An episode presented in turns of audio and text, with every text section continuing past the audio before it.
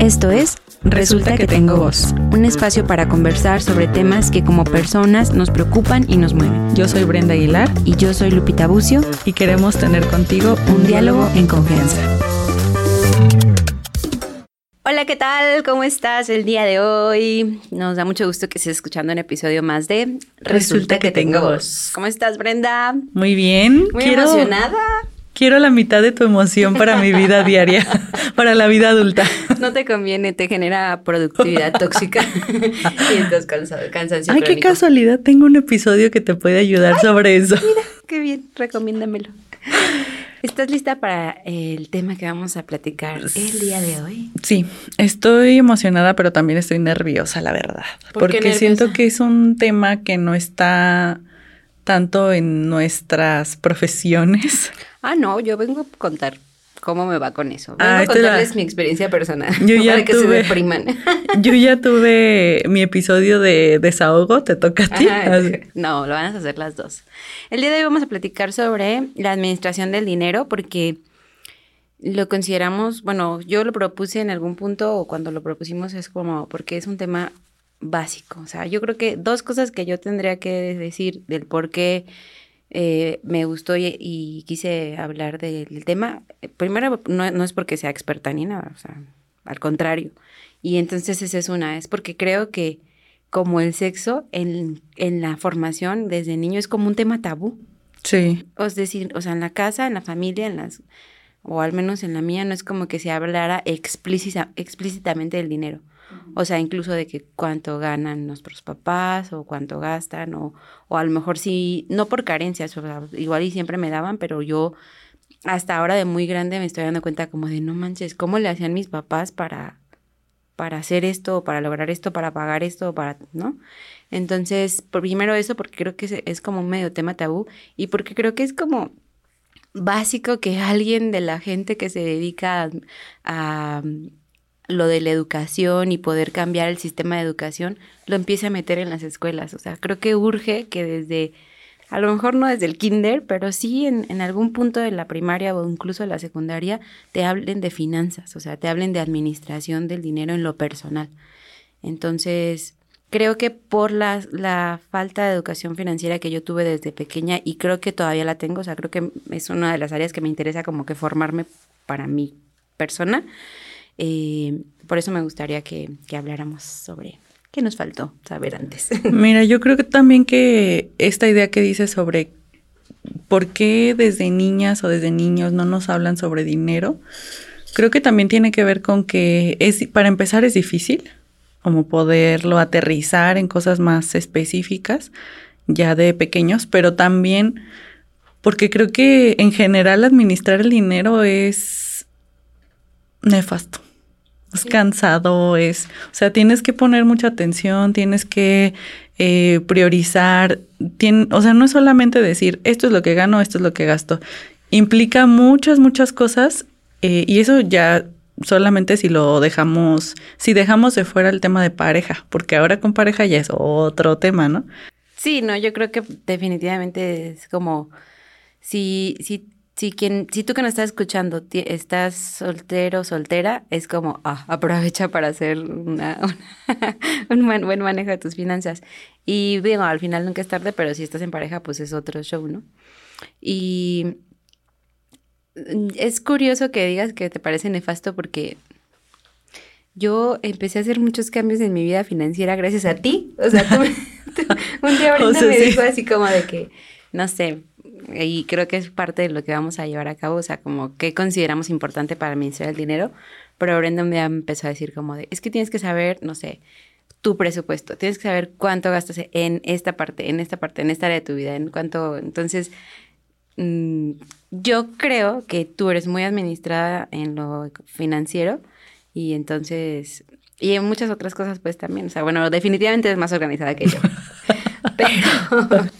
Pero, pero sí, al final es un tema que justo como requiere organización, como requiere cuidado, como requiere mucho foco, pues, y al final medio salen las cosas, es decir, pues, se iba a comprar esto, pues ya se compró y ya, o sea, como que va, va avanzando la vida.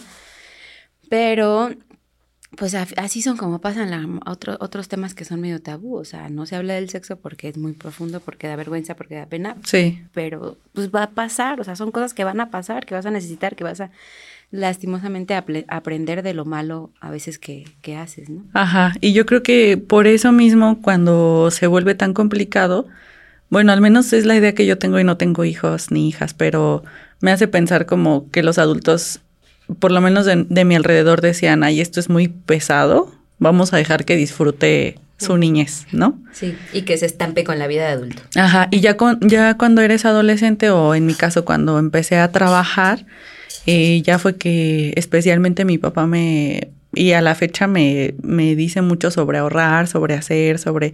Y para mí fue como, es que esto es totalmente nuevo, nunca tuve que hacerlo, ¿por qué lo voy a hacer ahora? Eh, también estamos hablando de nuestra burbuja de privilegios, ¿no? Sí, la verdad es que sí. Siempre, eh, pues también se habla desde donde estamos, ¿no? Desde nuestra propia experiencia. Pero aquí importante comentar que existirán muchos que estén a lo mejor en una posición con menos, menos privilegios y otros que tengan muchos más privilegios, pero al final el tema de la administración siento que te puede dar como estar más holgado o tener un plus para simplemente ver. Entonces, en este, en ese aspecto, creo que algo que es súper importante en el tema de administrar el dinero es como, primero, si yo lo hago como una analogía en cuanto a lo que tú te dedicas y yo me dedico, sería como que personalmente hagas como un diagnóstico, ¿no? O sea, ah, ya. qué tan saludable es mi vida financiera o qué tan enferma está mi vida financiera. Es decir, pues justo saber en cuanto a lo que en cuanto a lo que tengo, incluso de posesiones, o sea, a lo mejor tengo este celular y este ya es mío, ¿no? Pero a lo mejor lo estoy pagando, o tengo, eh, no sé, esta bolsa que tiene cierto costo y que en un punto puedo venderla, o tengo este ingreso porque trabajo, o tengo este ingreso porque siento que, por ejemplo, para quienes somos godines, en, en una parte de nuestra vida, es más fácil como visualmente ver, ah, pues es que yo cada quincena cada quincena sí o sí recibo este número fijo, ¿no? Y de pronto para quienes puedan llegar a tener otro ingreso porque son ingresos variables, pues a lo mejor es más complicado, pero hasta en eso hacer como un promedio, ¿no? A lo mejor un mes son 100 pesos y al otro mes son 500, pero el promedio son 200 por mes, ¿no? Eh, de justo lo que va ingresando con, como como un sueldo, como un pago, como, como un ingreso variable, pero también de lo que tenemos, o sea, de lo que tenemos ya en físico y que potencialmente se puede conseguir convertir en dinero. A lo mejor unos audífonos porque ya tengo unos nuevos y los otros los puedo vender, a lo mejor una bocina, a lo mejor una libreta que está nueva y que nunca usé, no sé, cositas así como que ahorita ya hay un montón de opciones o facilidades para poder convertirlas en dinero, ¿no? Morelia hasta se puso como muy de moda este el mercadito de los bazares, de, los bazares o el trueque, entonces como que se pueda potenciar y convertir en, dinero. Entonces como que saber qué es lo que tengo y a veces hasta pueda sorprendernos como, ah, pues tengo más cosas de las que pensaba, ¿no? O esto se puede convertir en dinero. Y por otro lado, pues yo creo que lo difícil también es ver qué tanto gastas. O sea, de hecho es una de las cosas que me enseñó Brenda, como ni siquiera me acuerdo por qué en algún punto me, preguntó como de que cuánto gastas en esto y yo, ¿no? Pues no sé, o sea... Lo que tenga que gastar. no, pero no tenías un registro para nada. No tenía un registro y, y, o sea, es muy reciente, yo creo que lo empecé a hacer hace como un año y medio o dos años y ahora pues con una aplicación, ¿no? Pero creo que al principio lo empezaba a notar o una cosa así. Y la, el primer mes que me di cuenta como de los gastos hormigas y como de que el agua en el Oxxo, el café en el Oxxo o el chicle de la tiendita o, o el refresco, o sea, cositas así de gastos hormiga, no manches, al final del mes dije, ¿qué onda? ¿Por qué estoy gastando tanto dinero en eso cuando a lo mejor con eso puedo pagar una mensualidad de otra cosa que yo tengo ganas, quiero, o lo que sea, ¿no? Entonces, el darte cuenta de lo que gastas, de lo que egresa, de lo que vas pagando, los gastos fijos, o sea, como que, y en ese punto creo que tener un presupuesto es, es clave, que es que eso siento que es una cosa que a mí todavía me falla, como de decir, no, para este tema, para viajes, para lo que, lo que sea, que sea un gasto adicional, este es mi presupuesto. Un teléfono, una ropa que llegues a comprar, un lugar donde quieras salir o hasta algo que necesites, ¿no? O sea, pues ya, tu, tu teléfono está fallando, no sé, pero tener presupuesto y tener un presupuesto y tener una idea de lo que realmente está pasando o incluso primero ver qué está pasando para ver dónde estás tan bien o tan mal, y en base a eso pues convertir y entonces ahora sí fijar un presupuesto. Pareciera que yo lo hago a la perfección y claro que lo tienes bien manejado. ya, ármate un taller. no, pero, pero sí es como que al final sí son como que mis proyecciones, o sea, como de yo siento que tengo mucho, muchas fallas en como de si voy pasando por una tienda y veo una pulsera que no necesito, pero que me gustó y que no tenía contemplado en ningún presupuesto, soy muy buena como para decir. Me lo merezco. Me lo merezco. El clásico. Para eso trabajo. Para eso trabajo. Ajá. Creo que esas frases nos llevan a la quiebra. Sí. Y luego vi un meme que decía, cuando me digo, para eso trabajo, me lo merezco y te das cuenta que en realidad nunca dices no me lo merezco. o no, o no, no, no puedo comprar esto, ¿no? Y es que en relación a esto de las finanzas, sí hay un chorro de cosas como de así de que te pueden dar medio risa y hay otro, otro montón de consejos o técnicas de administración que yo creo que me las he chutado todas en videos, así como de que si los seis sobres, que el, el 50, 30, 20, que cosas así. Todavía no lo logro hacer ninguno de ellos, pero pero como que hay, o sea, sí hay mucha información, sí hay muchas cosas que podemos ir haciendo y hasta que no te echas un clavado en ese diagnóstico, o sea, como ver cuál es tu salud o tu enfermedad en lo financiero, pues no vas a, no vas a tener como el chip de cómo cambiarlo. Y de esto hay un montón de cosas, o sea, por ejemplo, yo cuando estaba estudiando el primer año de la especialidad, en ese entonces no sé, como, como era, te, te acreditas una, una beca, de hecho somos becarios cuando estamos haciendo la especialidad en México. Entonces te, depositan tipo como un sueldo, pues cada quincena, eh, la beca, ¿no? Entonces para eso yo tuve que hacer mi primera tarjeta que estuviera activa, porque cuando viajamos a España, hicimos una tarjeta, ¿te acuerdas? Que tu papá nos llevó a hacer una tarjeta y pues solo lo usamos para el viaje y yo nunca jamás la volví a usar, creo que se canceló. Es más, no sé qué pasó con esa tarjeta. Pero entonces abrí una segunda cuenta y entonces te ofrecían, me empezaron a ofrecer las tarjetas. Pues ese, fue, ese año fue un caos financiero para mí, porque yo tenía la tarjeta, que no tenía mucho crédito, pero tenía, no sé, como 5 mil pesos. Entonces, mi beca era, era una beca simbólica para sobrevivir y yo tenía 5 mil pesos extra. Entonces, ah. llegó un punto en el que yo debía, creo que me lo fueron aumentando así, llegó un punto en el que debía 10 mil pesos. Y mi mamá así de, ¿cómo debes 10 mil pesos? Yo estaba estudiando, o sea, entonces fue como que estaba ahogada en mis deudas en ese momento. sí. Y mis papás tuvieron que salvarme. Pero eso me ayudó a aprender a usar una tarjeta de crédito. O sea que sí, que sí es un dinero que está ahí, pero que lo tienes que pagar. Y si dependiendo de la fecha de corte, tienes que pagarlo en tres días o en 28 días, ¿no? Entonces como que igual no siento que me enseñó tanto en ese momento, pero sí, sí fue una enseñanza moral. Tuviste que aprender. Tuve que aprender a la mala. No, y en ese momento pues tenía quien me, o sea, bueno, gracias a mis papás salí de esa deuda. Si no, a lo mejor todavía estaría pagando, o ahorita sería una deuda de 100 mil pesos, no lo sé. Sí, sí, sí. Pero incluso, en, o sea, es que son como un montón de temitas de a tratar o hablar sobre la administración del dinero.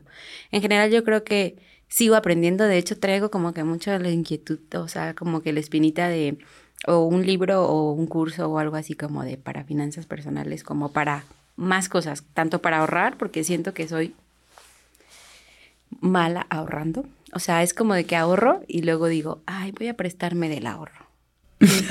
¿No? ¿Tú me debo. Ahora me debo a mí misma. Sí, me debo a mí misma, pero no, nunca me pago. Pues no. Pues no, porque es, o sea, ¿qué te vas a decir? Me perdono. Me perdono. Me, lo, merezco. sí. tú eres buena, ¿no? Ahorrando. Pues diría que me gustaría ser mejor.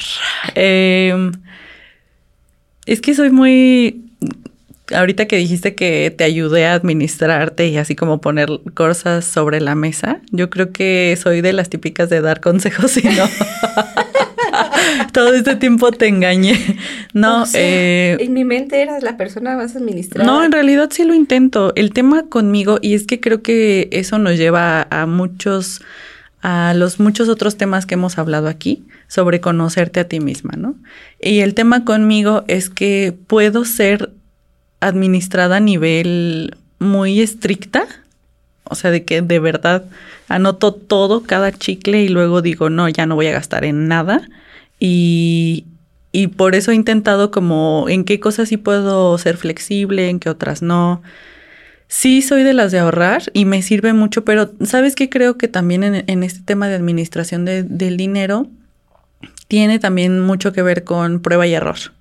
Intenté lo de los sobres, intenté lo de sacar todo el dinero, ponerlo dividido, intenté... Mm, ahorita, por ejemplo, lo que me funciona son los apartados. Eh, en la cuenta de, ah, de banco que puedes hacer apartados y como que te lo escondes, ¿no? Y eso es la forma en la que yo ahorro. Eh, he intentado muchas cosas y a partir de eso es que puedo decir, ah, bueno, esto me funciona, esto no me funciona. He intentado la de las aplicaciones, pero de repente, porque yo no confío en las aplicaciones totalmente, entonces anoto anoto por escrito lo que hago y, y en la aplicación y luego lo comparo y no me salen las cuentas y digo, no, la aplicación no me funcionó. A lo mejor puede ser que, que yo lo anote mal o que no tengo como también esa, esa disciplina de decir, a cada día tengo que anotar, se me va la onda entre tanta cosa. Brenda, después de que tú hablaste conmigo, yo anoto cada cosa que gasto, después de que lo gasto, inmediatamente después de que lo gasto. Eres una tramposa. ya sé.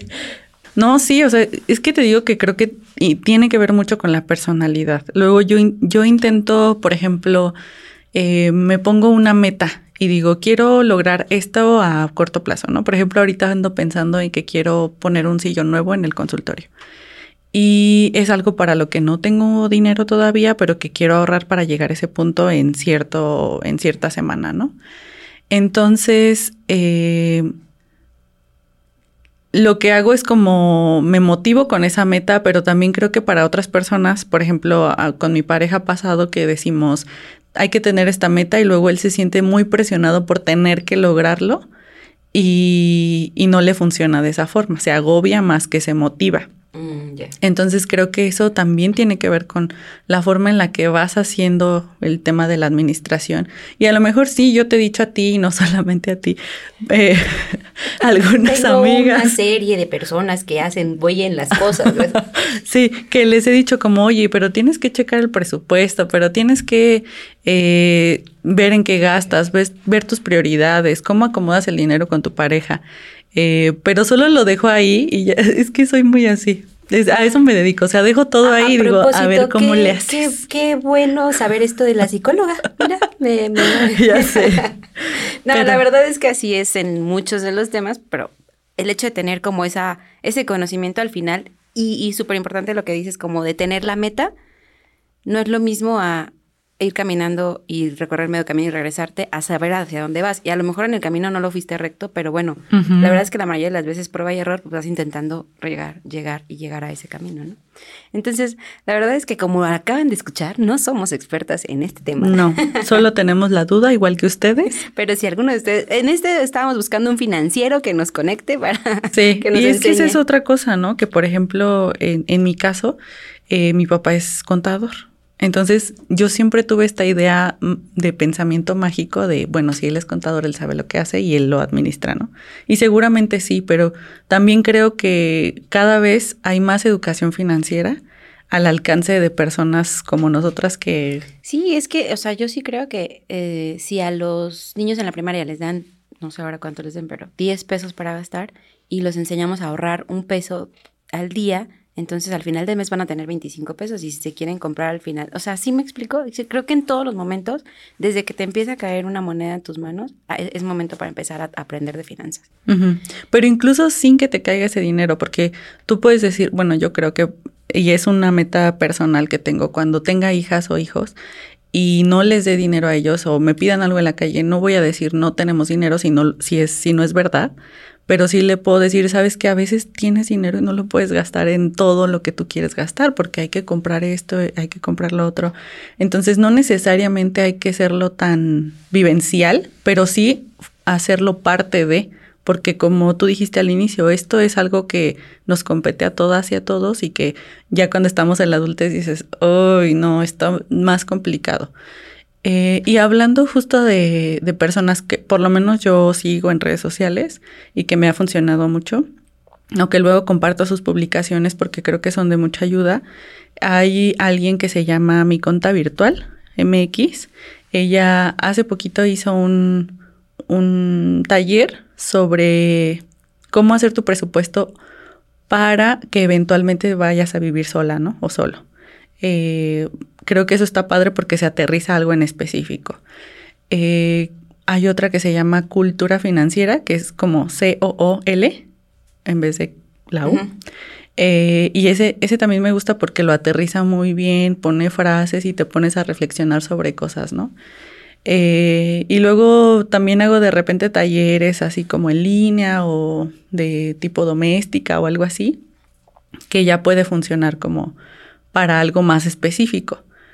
Entonces ese... Pues muy educada tú. es el tipo de cosas que, que, se pueden hacer, ¿no? Y que a lo mejor no necesariamente yo, por ejemplo, no creo que alguna vez vaya a estudiar contabilidad o nada de eso, pero sí creo que estas herramientas que necesitamos en nuestras vidas las podemos buscar de otra forma con las personas cercanas a nosotras o descubrir poco a poco antes de que nos llegue una gran deuda y tengamos que huir del país.